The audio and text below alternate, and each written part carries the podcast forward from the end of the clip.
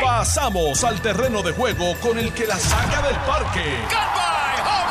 Le estás dando play al podcast de Noti 1630. Pelota dura con Ferdinand Pérez.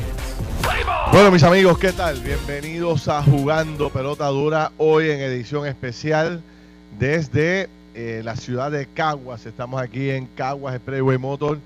Eh, hoy eh, que esta gente están, señores, tienen que estar pendientes. Aquí vienen hoy unos especiales extraordinarios para que usted se beneficie de todo lo que está mm, tirando las puertas por las ventanas hoy aquí en Caguas Expressway Motor.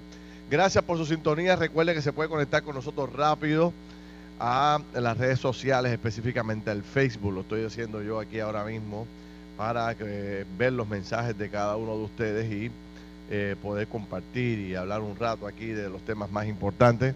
Tengo muy buenos invitados. Vamos a, vamos a hablar de todo lo que está ocurriendo hoy mismo. Precisamente en estos momentos hay un debate en el Congreso de los Estados Unidos. Hay una vista congresional para hablar de la reconstrucción del país. Y está el gobernador de Puerto Rico, la gente de Luma y otros grupos grandes de miembros del gobierno participando en toda esta vista congresional.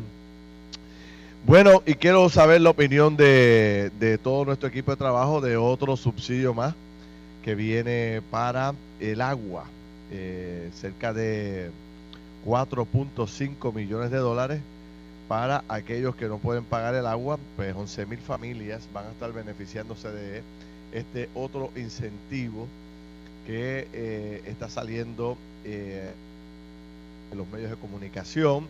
El municipio de San Juan va a regular eh, las viviendas a corto plazo y obviamente poner una, un marbletito nuevo, una licencia, una nueva licencia con la cual hay que pagar. Y ya se habla de que el municipio va a generar más de un millón de dólares en la regulación de los famosos Airbnb, los, las viviendas a corto plazo.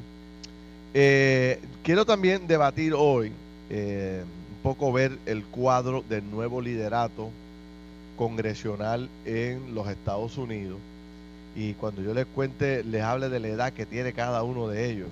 Vamos a hablar de la edad que tiene cada uno de los líderes, que tiene los cambios que ha traído el pueblo americano al liderato congresional y vamos a compararlo con las edades de con las edades de la gente en Puerto Rico y eh, vamos a seguir hablando del caso de Nino Correa y todo lo circulando alrededor de este nombramiento eh, nominación que se hace por en el día de ayer por el gobierno este mucho de qué hablar Joel Santiago, el gerente de autos nuevos aquí de Caguas, el Motos. Joel, gracias por recibirnos. Saludos, buen día. Muy buenos días, Ferdinand. Eh, muy contento de que estés aquí eh, visitándonos en Caguas Preway Motor, la capital eh, Ford de Puerto Rico. La capital Ford de Oh, Puerto Rico. Donde menos te cuesta un Ford. Muy y bien. un saludito especial a todos los radioescuchas que están con nosotros en la mañana de hoy. Estamos en la misma carretera número uno, correcto. Estamos ubicados. Es aquí un, un shopping center de, de carros. en exactamente la punto 6 eh, agua de las facilidades con las que contamos ahora mismo totalmente nueva Sí. Eh, contamos con más de 300 cuerdas de área comercial así que nada todo el mundo bienvenido aquí a Caguas Preway Motor. Caguas Motors siempre se destaca porque no tiene problemas de... ¿Es correcto? correcto Eh, Hay carros que ni votándolo se acaban. tenemos consumidor para cada cliente lo tenemos Para cada- Muy bien. No hay, no, no hay excusa de color, exterior, ni modelo. Lo que necesiten, aquí está, en Caguas Expressway Motors. Tenemos la, capac- la capacidad y la habilidad para complacer cada necesidad de cada cliente. Dejando eso claro, que aquí eh, te cuesta más barato que en cualquier otro lado. Y segundo, que no hay excusa. Aquí están todos los colores y todos los modelos. Vamos a hablar de números. Vamos a hablar de precio y tira a matar. Joel, tira a matar ahí porque viene el fin de semana largo. La gente se está yendo este, a viajar y 20 cosas, pero también hay mucha gente buscando opciones, precios especiales. ¿Con qué arrancamos? Cuéntame. Correcto, mira, esta oferta con la que voy a arrancar es una que le va a ser del agrado de muchas personas. Como, como sabes, estamos comenzando la época navideña. Sí. Y lo que estamos buscando, ¿verdad? El cliente lo que está buscando es una economía, tener un billete extra para poder hacer sus gastos navideños. Sí. Pues tenemos la oferta para usted. Si está buscando, está la necesidad de montarse en un auto, tenemos ahora mismo en oferta la Ford EcoSport, la eficaz y dinámica Ford EcoSport en todos sus modelos. Nosotros te estamos regalando los tres primeros pagos. Los tres. Los tres primeros pagos. Ahora, quiero ser bien específico con esto porque mucha gente puede entender, no, que si me lo van a sumar al final del préstamo, me lo van a cobrar eh, de manera retroactiva. Sí. No, no, no, no. Aquí te vamos a regalar los tres primeros pagos. Quiere decir que si usted hace un negocio en el día de hoy, noviembre 17, pues ese primer pago usted lo va a estar haciendo el 17 de febrero. Y cuidado porque como usted sabe, siempre tiene unos días de gracia. Sí. O sea que ese primer pago usted lo va a estar haciendo en febrero. Se lo compra hoy, se lo lleva nuevo de paquete. Cero gasto. Y no, tiene que pagar ni noviembre, ni diciembre. No tiene que pagar ni noviembre, ni diciembre, ni enero. Lo vamos a pagar nosotros. Y, tú estás diciendo que tampoco es que le van a, pues, si terminaba en el en febrero de, de, de 20 Correcto. meses más las ofertas lo que hacían anteriormente es que le incluían esos tres meses al final o los seis meses, dependiendo de la oferta, al final del pago. Este no es el caso. Simplemente usted compra el carro, no tiene que pagar nada por los primeros tres meses. Incluso no tiene que hacer ningún tipo de pago de registración, de tablilla, nada por el estilo. Ok, perfecto. ¿Qué más tenemos? Vamos a ver. Tenemos otra oferta que es la congelación de precio. Antes de seguir, Ferdinand, quiero eh, mencionar el número de teléfono para, ah, para beneficio de los radioescuchas. 787-337-9760, repito, 787-337-9760. Nos consiguen, tenemos a todos los profesionales de venta esperando su llamada. Muy bien. Quiero seguir 337 con la 9760. 9760. Muy bien. Tengo otra oferta aquí, eh, que es la oferta número 2 de nosotros, es la congelación de precios de, en Caguas Freeway Motors. Aquí tienes a escoger entre tres unidades. Primero, tiene la Ford Ranger XL 2022. Sí, tiene la, la Ford Bronco Sport 2022 y la Ford Escape 2022. Y tienes el trío ganador, porque esas tres andan Tienes el, trío ganador, la Escape pues, ya todo el mundo la reconoce, uno de, los, de las SUVs más, más, queridas en todo Puerto Rico. Tenemos la Ford Bronco, esta unidad eh, tiene un detalle bien especial que trabaja con el Gold Mode. Esto es un sistema de gestión eh, especialmente en Puerto Rico, ¿verdad? Usted puede trabajar, eh, puede manejar esta unidad en su estado normal, económico, en el caso de que usted está buscando mayor economía en combustible trabaja en su modelo Sport también, si usted quisiera tener un poquito más de performance, ¿verdad? Para lo que le gusta un poquito más de la, velocidad, la velocidad, puede utilizarlo en su modelo Sport, slippery o resbaladizo. Aquí en Puerto Rico, con todas estas lluvias, pues ahí es donde usted va a ver eh, la máxima expresión en ese all-wheel drive eh, en su función y eh, en arena, para los que le gusta la playa, pues también en su modo de arena. Y la Ford Ranger, que es una unidad que usted la puede utilizar tanto para... Cualquiera de las tres unidades en 34.991 tenemos variedad de modelos, todas disponibles al momento. Muy bien. Bueno, pues entonces vamos a, vamos a, en los próximos minutos vamos a seguir con estas ofertas que tú tienes aquí, repasando el número de teléfono 337-9760. Correcto. Para que la gente llame o que pase por aquí eh, durante el día de hoy, que si pasa hoy, eh, los beneficios aumentan, los beneficios se incrementan. Así que ahorita me das la lista de todas las cosas que vamos a darle a la gente con la compra de estos carros, eh, llame o pase por aquí por la carretera número uno y eh, vea este excelente showroom que tienen con unos modelos espectaculares. Gracias, Joel. Ahorita hablamos. Gracias a ti, Felina. Nos vemos 337 337-9760. Muy bien, perfecto. Seguimos ya mismo con las ofertas que trae Caguas Expressway Motor, que no se las debe perder. Pastor Otoniel Fon. Wow, ¿cómo está Bueno, vine aquí, estaba solito aquí ahora.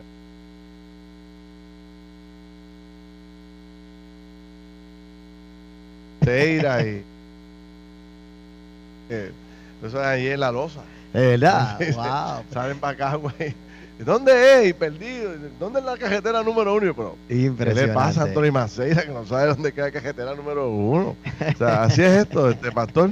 Hay que bregar con los muchachos. Bueno, así es que, así es que, bueno, contento de estar Muy bien, gracias a Dios, contento de estar aquí siempre contigo y pasando un buen rato. Y bueno, toda la gente que nos ve y que siempre nos saluda. Sí, señor. Bueno, pues es un día. Estás pegado, ¿sabes? Donde quiera. Este, este, programa está pegado, de verdad que sí. Así que. Gracias a Dios, sí. Nos ve, tú sabes, nos, ve mucha gente y nos sigue mucha gente. Hay gente que piensa que no tengo una sección aquí fija. Bueno, eso es así. O sea, nosotros es un privilegio tenerlo aquí. Este es importante escuchar este su voz de verdad de su ministerio. Me parece excelente que podamos tener voces de todos los niveles. Paco es el parte, la parte empresarial de la, de las finanzas. Este, Maceira eh, hace muy bien el trabajo de lo que fue un jefe de agencia, ¿verdad? Poder analizar cómo funciona el monstruo desde adentro. Y yo lo que hago aquí es entrevistarlo el Perro, el perro que hay que matar. El perro que eso es lo que eh, Anthony analiza. Exacto.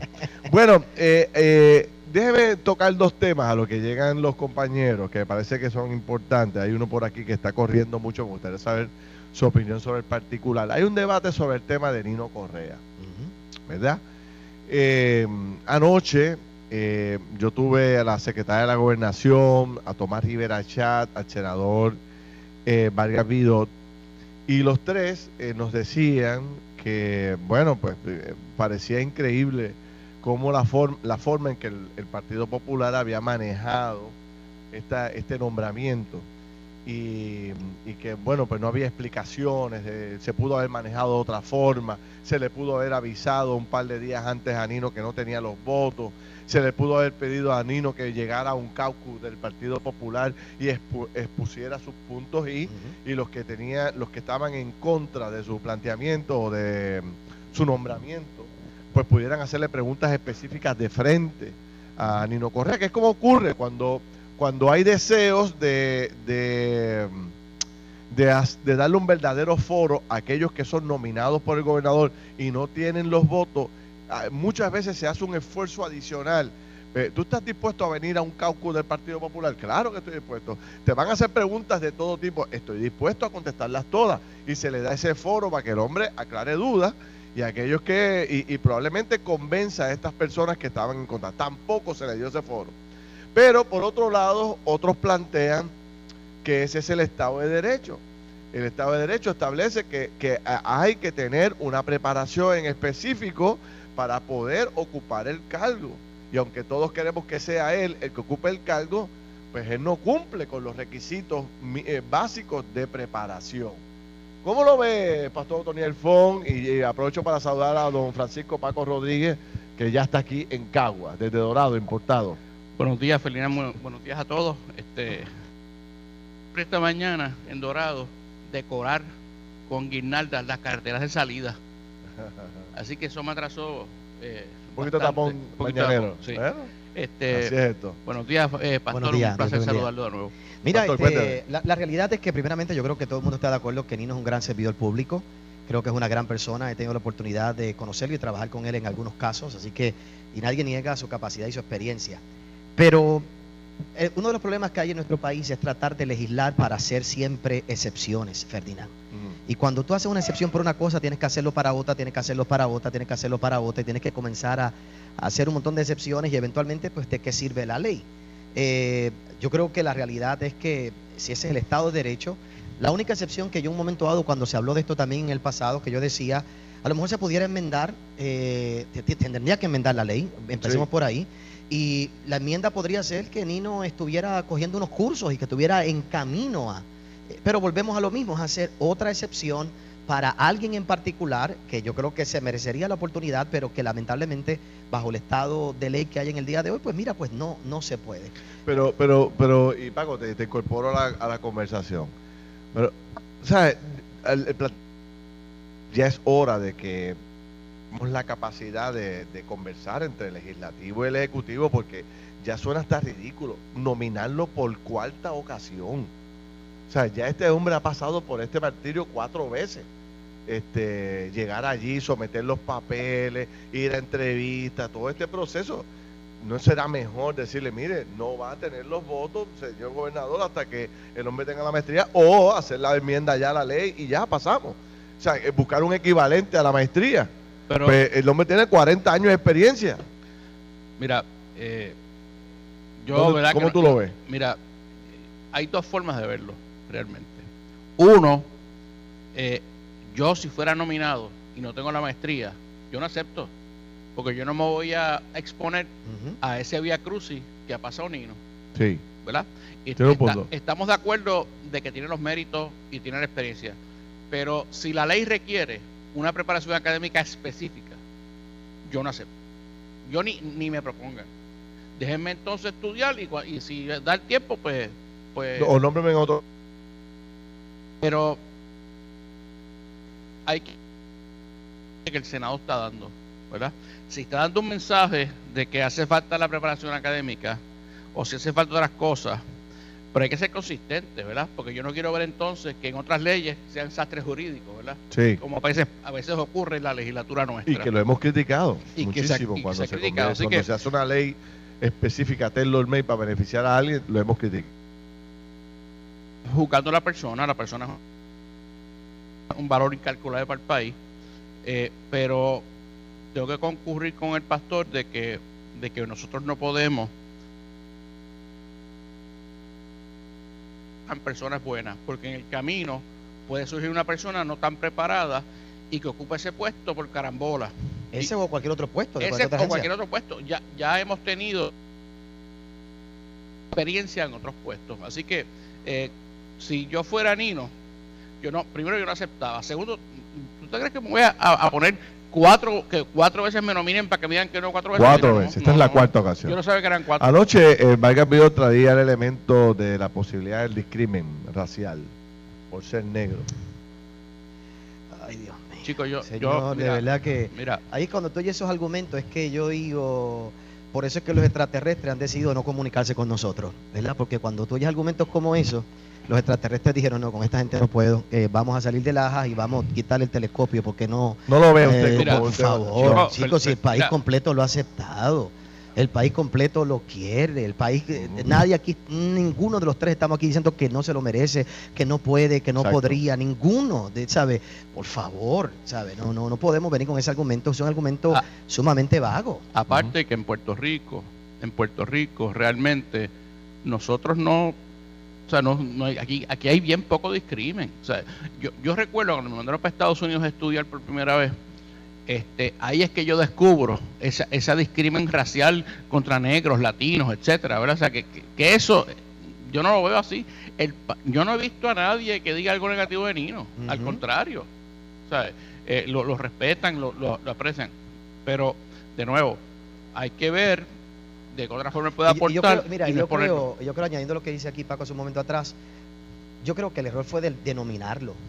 Realmente porque estas son las cosas que se hacen por, por agradar al pueblo y que no se van a poder finalizar y que eventualmente le quedamos mal al pueblo y lastimamos a gente buena. O sea, si tú sabes que él no cumple con los requisitos, si tú sabes que él no cumple con lo que la ley dice, ¿por qué lo vas a hacer a él pasar por la tortura? ¿Por qué lo vas a hacer pasar a él por el proceso? ¿Por qué lo vas a hacer pasar por algo que no van a poder? eh, y, y- y aquí es que se juega el balón político de que unos sí, unos no. Ahora el Senado es el malo, ahora cuando realmente no debió haber sido ni nominado de primera intención. Y no estoy jugando a Nino. Es simplemente por la situación que hay, pero ahí donde vemos la politiquería en nuestro O país, sea, el error empieza en la nominación. para mí comienza la nominación no porque teniendo las cualificaciones. Por y- es supuesto. que, como te dije, yo no hubiese aceptado. Si Mary Fleming nos escribe y dice aquí que esta ley eh, no era requisito la maestría antes del, 2007 del 2017, no era requerido ese, esa- ese nivel de preparación. Pero cuando esta oficina pasa a la sombrilla de seguridad pública, pues le añaden esta nueva, Requisito. esta nueva condición, este nuevo requisito, y ahí es que Nino queda fuera. Pero, obviamente, eh, como ustedes plantean, el gobernador lo sabía, que no tenía la preparación y se hace la nominación como quiera. A mí lo que me ha extrañado mucho, no sé si es que no es, fue un error técnico o no tienen los argumentos para defender eh, eh, eh, la decisión tomada por los senadores. ¿Por qué no aparece un senador del Partido Popular que pueda explicar en detalle? Mire, no se confirmó a Nino por una, dos, tres, cuatro cosas y dejan abierta la especulación. Bueno, pues cogen tiro de que ni se acaba, ni votándolo se acaban. Bueno, porque nadie quiere coger la calentura política que esto trae, porque es una decisión muy política y muy del pueblo. Eh, tienes una figura que la gente quiere, tienes una figura que la gente ama, tienes una figura que la gente eh, eh, admira, respeta, tienes una figura que ha hecho su trabajo, que ante toda emergencia todo el mundo quiere oír eh, lo que Nino va a decir. Y entonces lamentablemente cae en este juego político que ni debió haber estado ahí de primera intención. porque se sabía que no se podía nominar porque no iba a cumplir con los requisitos. Pues, el, país se merece que él se retire y que entonces el, el, país se tenga las consecuencias de no considerar una persona con los talentos de él, este, por la razón que fuera. Aparte de que yo jamás entenderé por qué todos los senados se tardan tanto en considerar personas. Exacto. Es, imposible. Porque es un juego político. Es imposible que, sabe lo que, hay. dos años en, eh, considerando personas. Usted sabe lo que hay, que es un juego político, es la negociación detrás. Tú me das este, me das aquello, me das lo otro, me das dos jueces, me das dos aquí, me das dos allá. Y ahí es donde lastimamos a buenos servidores públicos. Y no hemos, seguimos no habiendo aprendido nada de la quiebra del país. Sí. de hecho, de eso, de eso quiero hablar, pero y, hay una vista congresional bien interesante que creo que lo toquemos porque obviamente sobre la reconstrucción del país. Pero el, el punto es, o sea, fíjate en la encrucijada que estamos eh, eh, el caso de Nino Correa no es una posición cualquiera. O sea, no es un jefe de agencia cualquiera. Estamos hablando de que este país está tragedia tras tragedia. Cuando no son las lluvias, son las tormentas, son los temblores. O sea, es una cosa terrible. Entonces necesitamos una persona que tenga de verdad la capacidad. No nos podemos poner de acuerdo para decidir ¿Dónde es que este señor puede servirle a Puerto Rico? Por un, por un condenado requisito que se puede manejar, se puede atender con una conversación entre el presidente del Senado y el gobernador de Puerto Rico. No me digas tú. Si me vas a decir que hay agencias cualquiera, dime cuáles son para empezar a cerrarlas. Así que, porque todos los secretarios, de, si tienes una agencia, los secretarios todos son importantes. Pero definitivamente estas son cosas que se debieron haber visto de primera intención, que lamentablemente se expone el país a esta politiquería y eso es lo que vemos, el, desasosiego que crea nuestra isla. Bueno, tengo que hacer una corta pausa, regreso rápido, pero cuando regresemos le añadimos a esta discusión eh, donde ahora mismo, en estos precisos momentos, está la Comisión de Recursos Naturales atendiendo específicamente lo que tiene que ver con la reconstrucción de Puerto Rico. Dice el gobernador que por fin esto está tomando el rumbo correcto. Estás escuchando el podcast de Pelota Dura, en Noti1 con Ferdinand Pérez. Bueno, regresamos aquí a jugando pelota dura. Estamos desde Caguas Expressway, la eh, capital del Ford en Puerto Rico, donde más barato usted consigue un Ford y están tirando hoy las puertas por las ventanas pendiente para que usted reaccione y participe. Antes de continuar con el diálogo, beneficiario de Medicare Platino, MMM Diamante Platino te da mucho más. 145 dólares mensuales en la MMM FlexiCard y esos son, señores, 1.740 pesitos más al año, además de 1.000 anuales para espejuelos. Así que cámbiate hoy, llama y visita un punto de venta y pregunta por MMM que te da mucho más. Bueno, sigo con el pastor Otoniel Fon, sigo con Francisco Paco Rodríguez, discutiendo los temas de mayor interés. En estos precisos momentos, el gobernador de Puerto Rico, mis queridos amigos, está en una vista congresional y la vista tiene el propósito de darle seguimiento al proceso de la reconstrucción, que no es para menos, después de todo el dinero que le andaba a Puerto Rico, alguien tiene que allá arriba eh, preocuparse por, eh, ¿verdad?, cómo va el proceso de la reconstrucción después de todo el dinero que le hemos dado al país. Dice el gobernador en una nota del periódico Primera Hora hoy, eh, el Nuevo Día, dice que el proceso comienza a tener ritmo, dice el gobernador. Yo me imagino que si el gobernador le dice eso hoy a, alguno de los miembros del Congreso, algún congresista le va a decir, bueno, ya era hora que, ya era hora que ya tuviera, que tuvieran que empezar a tener algún tipo de ritmo. Después Porque mire que hemos asignado billetes. ¿Ah? Yo lo que no comprendo, ¿verdad? Es qué quiere decir el gobernador con ese comentario exactamente.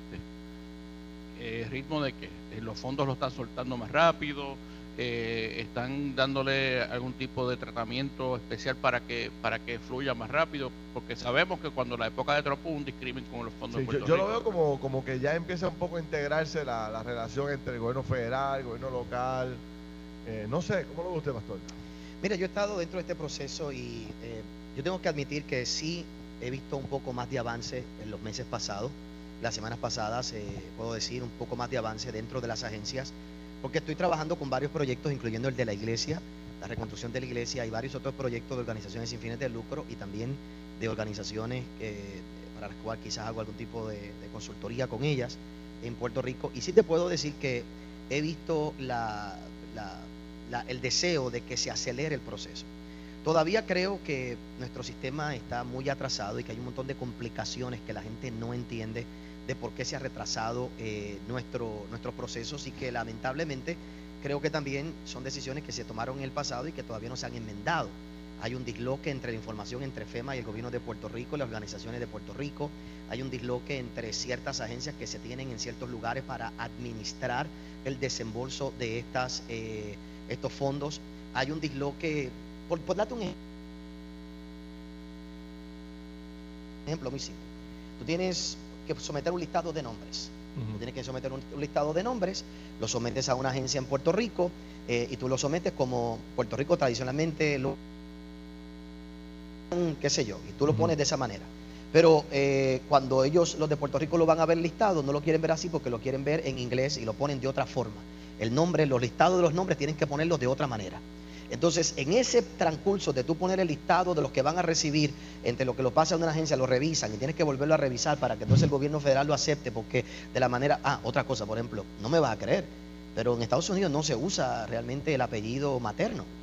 Entonces, si tú tienes un listado. Yo te creo, eso, eso es así. Es así, entonces, ¿qué pasa? Pero entonces, en Puerto Rico, si tú pones el apellido materno, cuando tú vas al, punto, al punto federal, lo pueden considerar como el nombre, el apellido tuyo lo comentan como el segundo, el primer apellido, como el segundo nombre. Entonces, ese pequeño disloque nada más, personalmente, unos proyectos que tenemos, te causa un atraso de dos, tres meses. Tienen que devolverle el documento para que usted ese es el otro problema, porque lo que te lo devuelven, esto es un sistema digital, es lo que la gente te llama, lo que tú sabes qué es lo que está pasando, tú mandaste el documento, tú no sabes qué es lo que está ocurriendo, tú no sabes lo que está sucediendo, y cuando viene a pasar, las cosas cambian. Entonces es, y, todo esto, eh, Ferdinand, ¿sabes lo que va a traer? Va a traer problemas con la inflación, los costos que FEMA eh, eh, claro, por eh, supuesto, proyectó, en un momento dado. Más para colmo, sí FEMA obligó cuando digo obligó, ¿verdad? Eh, incentivó a que en Puerto Rico la gente se adjudicara y que escogiera el proyecto, lo que se llaman 428, lo cual exigía que era una fijación de precios. Llevamos años esperando, las cosas están más costosas. Este, así que esto sí todavía tiene unos problemas que resolverse, pero definitivamente eh, yo puedo decir que sí he visto un poco más de avance dentro del proceso en este tiempo. Sí, Paco, ¿cómo lo ves tú? Mira, eh, es, cierto, el aumento, el aumento de, de precios es un factor que, tiene que estar afectando todos estos proyectos. Eh, y sí, lo que estamos viendo, por lo que yo he visto hasta ahora, he visto mucha reconstrucción de carreteras. Yo me paso en diferentes pueblos, he visto... Se ha tirado mucha brea, tienes mucha brea. muchas toneladas de brea. Pero eso, o sea, eso, ese tipo de reconstrucción no es infraestructura, ¿verdad? Recibiente, mm. no es hacer las cosas nuevas. Este, eh, Pero mira, Paco, perdóname, mira, ¿Cómo, procesa, ¿Cómo funciona el proceso legislativo? ¿Verdad? Es exactamente igual que el de Puerto Rico. Allí va a ir un grupo. Va a ir un grupo de legisladores a velar por su dinero. Y va a ir a preguntarle al gobernador, gobernador, nosotros le hemos asignado 10 eh, mil millones de dólares para la reconstrucción de casas y casas nuevas. ¿Cuántas cosas se han hecho? Gobernador, eh, le, le, hemos asignado 5 mil millones de dólares para la reconstrucción de carreteras, puentes. Eh, ¿Cuántos puentes se han reconstruido? Eh, gobernador, y, así van a seguir ítem la, por red, la red eléctrica, la red eléctrica, el sistema de acueducto, este, los parques y todo este tipo de cosas que se tengan que arreglar en los municipios. Y yo no sé cuál es el informe que va a dar el gobernador, pero obviamente yo le doy seguimiento, nosotros le damos seguimiento a esto a diario. Y ustedes saben que eh, apenas estamos arrancando en cada uno de los temas. Y mi única preocupación es cuánto tiempo más ustedes necesitan. Con el ejemplo de lo que pasó en la Florida con Disanti con el puente. tres, semanas, tres semanas. Por eso. Entonces, ¿cuánto tiempo? ¿Qué es lo que pasa en Puerto Rico? Que ustedes no logran reconstruir el país. ¿Qué están esperando? Que venga otro huracán o sea, tenemos que arrancar, tenemos que movernos. Digo, esa sería mi preocupación si yo fuera miembro del Congreso, estaría allí, yo con el gobernador, mire señor, Por favor. Yo, Yo, recibo aquí cartas de los boricuas, recibo aquí eh, visitas de las, de, la- de las organizaciones de profesionales y yo le pregunto y todos me dicen el sistema eléctrico no ha arrancado. ¿Para cuándo lo van a dejar? ¿O es que yo soy un exagerado? No, no, yo estoy de acuerdo contigo. Yo creo que ya llevamos demasiado tiempo en espera. Es un proceso Eso. demasiado burocrático. Como hemos dicho en el pasado, yo creo que lamentablemente hace falta un poco más de un liderato agresivo donde nos atrevamos a hacer ciertas cosas. Eh, por supuesto, las cosas que yo digo aquí, Ferdinand, eh, quizás le caen mal a un grupo de personas, pero por ejemplo, cuán fácil es eh, tomar un, un extra del presupuesto y darlo en bonos. Este, eso se hizo bien rápido. Exacto. Se hizo bien rápido, bien ágil. 493 Sobró, sobró tanto dinero y ahora lo vamos a dar por los próximos cinco años, pero ese mismo dinero no se pudo asignar para hacer otro tipo de obra más rápido sin la burocracia. Y la gente tiene que entender que, por ejemplo, no- el, el sistema de FEMA es un sistema de reembolso. Es un sistema donde si el, el gobierno tiene el dinero en la caja, lo pone, lo invierte, lo pone a, a funcionar y FEMA le reembolsa luego de haber hecho la obra. Aquí en Puerto Rico estamos esperando que nos den el dinero porque es un país totalmente dependiente, querramos aceptarlo o no, es un país dependiente y seguimos dependiendo de los Estados Unidos y seguimos dependiendo de que ellos lo hagan. Ahora mismito, ¿sabe? Tenemos que depender de que ellos traigan unas barcazas para poner un parcio por 18 meses para ver en cuánto tiempo. ¿Sabes lo que va a pasar de aquí a 18 meses? No va a haber una transformación en el sistema de generación porque vamos a depender, vamos La a después barcaza. buscar una extensión, vamos a ver la barcaza ahí, Sí. vamos a tenerla ahí y después para colmo vamos a votar en contra del, del- del gobierno de los Estados Unidos porque vamos a tener un grupo de personas que simplemente quiere que Estados Unidos siempre es el malo detrás de todo el asunto. Ah, Sí. Hay un punto, hay un punto, pastor, que usted trae que es bien importante recordarlo.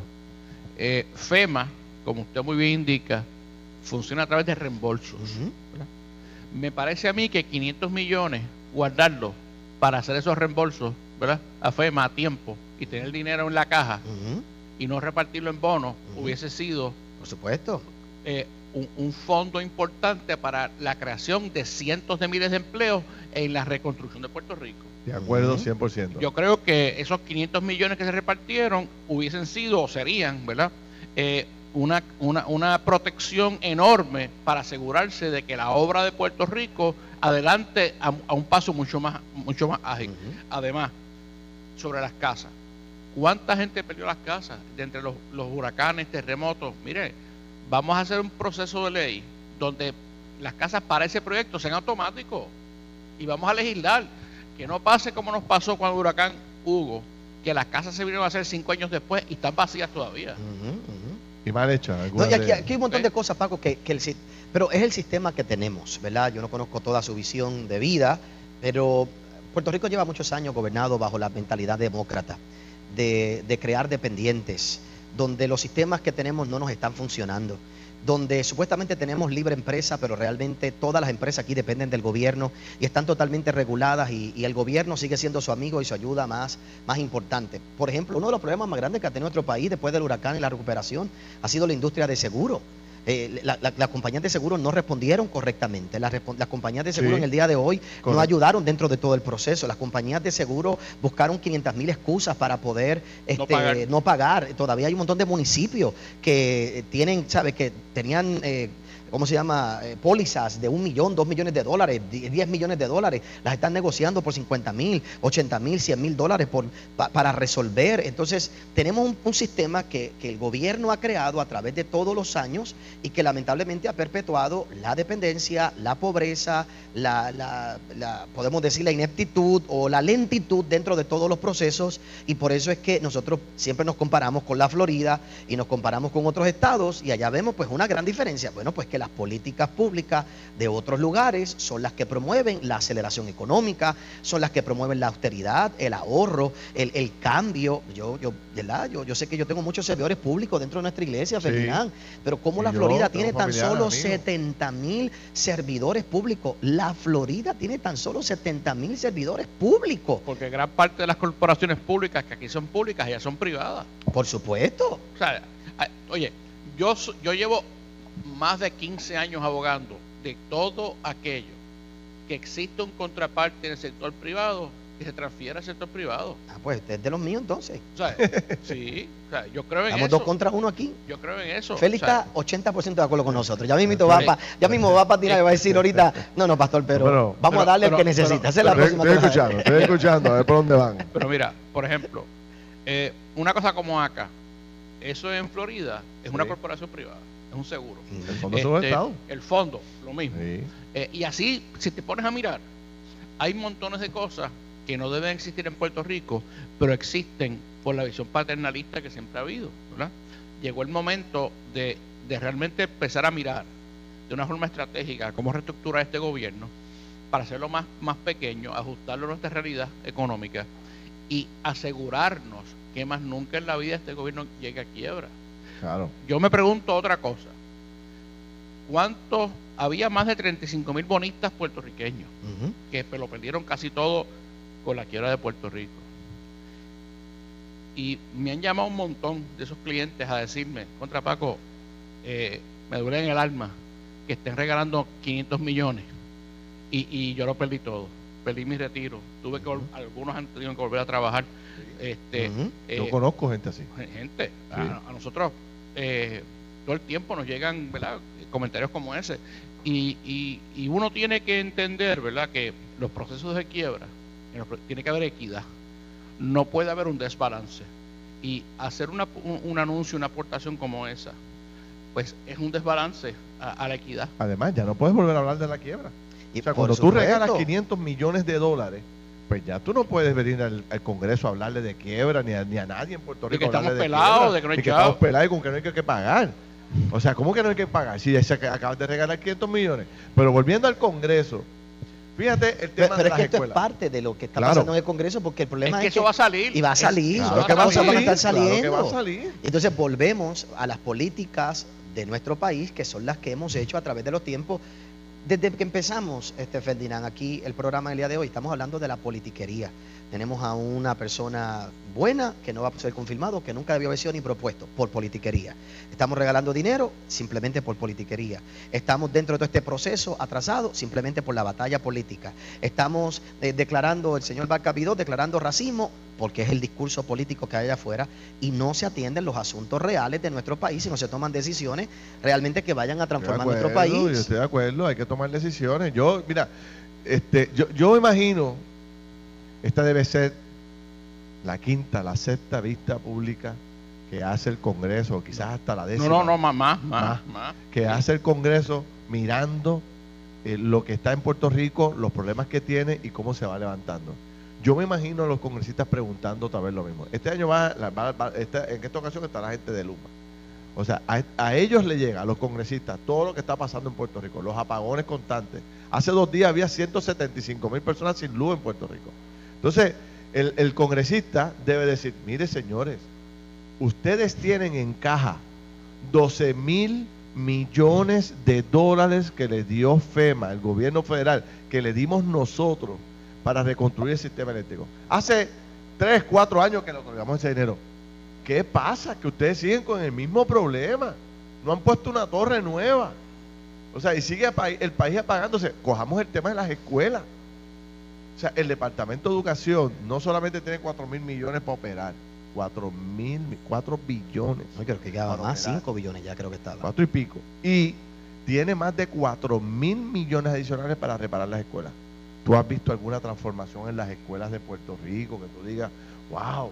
O sea, aprovechamos la coyuntura de que esta escuela, el, el temblor la rajó en dos cantos y la hicimos nueva, a prueba de temblores, con toda la tecnología para que los muchachos en las escuelas del área sur Hermano, van tres años o dos años y pico de los temblores, no hay, todavía los nenes no tienen dónde estudiar. Y se, es el problema de la lentitud, y de se la falta degrada. de tomar decisiones rápido. y se degrada la calidad de educación. Mira a los nenes Mira. cómo están. Pero Mira, vamos mira, a darle mira, más días cómo- libres, vamos a darle más días libres a la gente de Fíjense gobierno. como, como usted decía ahorita, lo rápido que salió el cheque.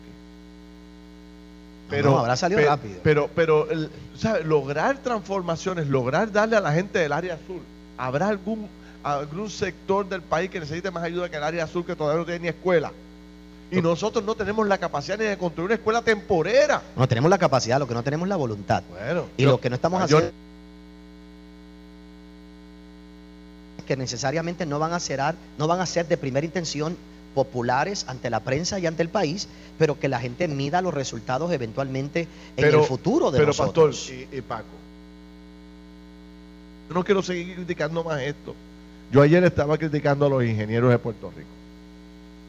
Yo, decía, digo, y uno pues llega el momento que uno se siente ya incómodo con tantos problemas, pero es que la gente te lo repite en cada esquina. O sea, algo tiene que estar pasando con la brea que echan en Puerto Rico. La tienen que estar mezclando con algo. No hay forma. No hay forma de que la brea en Puerto Rico sea tan débil. ¿Sabes? En la Florida, en la República Dominicana, en todos lados. Pero cada país tiene sus problemas también. De pues será el calor. Bueno, no. Será el frío. Entonces lo que tenemos que pensar es que a lo mejor la alternativa no es brea.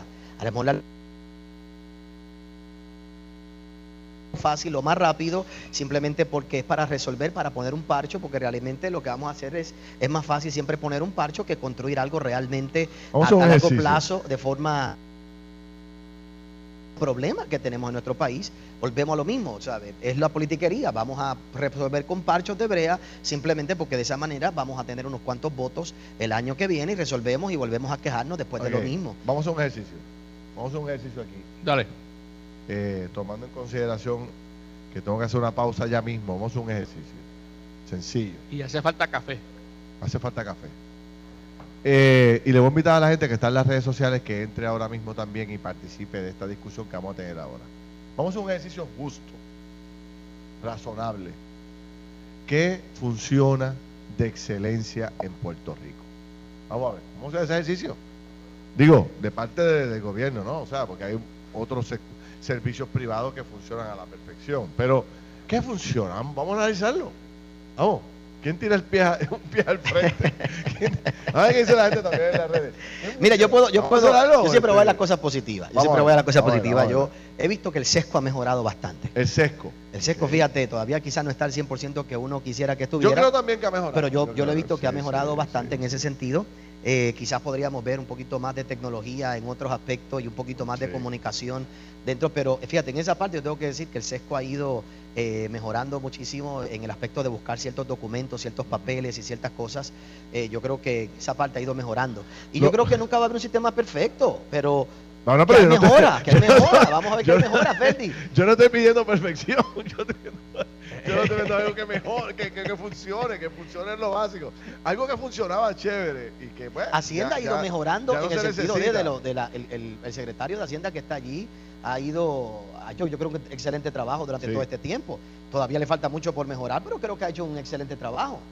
No sé, vamos a resaltar lo positivo. Estamos a punto de Navidad, estamos a punto de, de, de, perdón, de acción de gracia. Ya, usted lleva dos ahí, dos buenas. Yo en una estoy casi, casi de acuerdo. Eh, algo que funcionaba tecnológicamente, que lo trajo este, este señor que lo nombraron eh, eh, de apellido Nin, ¿cómo se llama? Este, Volker. Volker, ah, el Back ID. Fue una herramienta interesante en medio de la crisis y, y provocó que, que este rostro de Paco vale un millón de pesos. Porque tú estás así, no, no, estás buscando a ver qué funciona, estás buscando. Estoy pensando. A lo que tú piensas, a lo que tú piensas que funciona bien en Puerto Rico, señores, ahí está. Eh, la gente escribiendo, Ferdinand, 98%, nada funciona. Este, por ahí sigue la gente escribiendo. Ya mismo vengo con los mensajes de la gente sobre qué funciona en Puerto Rico. Esto fue el podcast de Noti 1630. Pelota dura con Ferdinand Pérez. Dale play a tu podcast favorito a través de Apple Podcasts, Spotify, Google Podcasts, Stitcher y notiuno.com.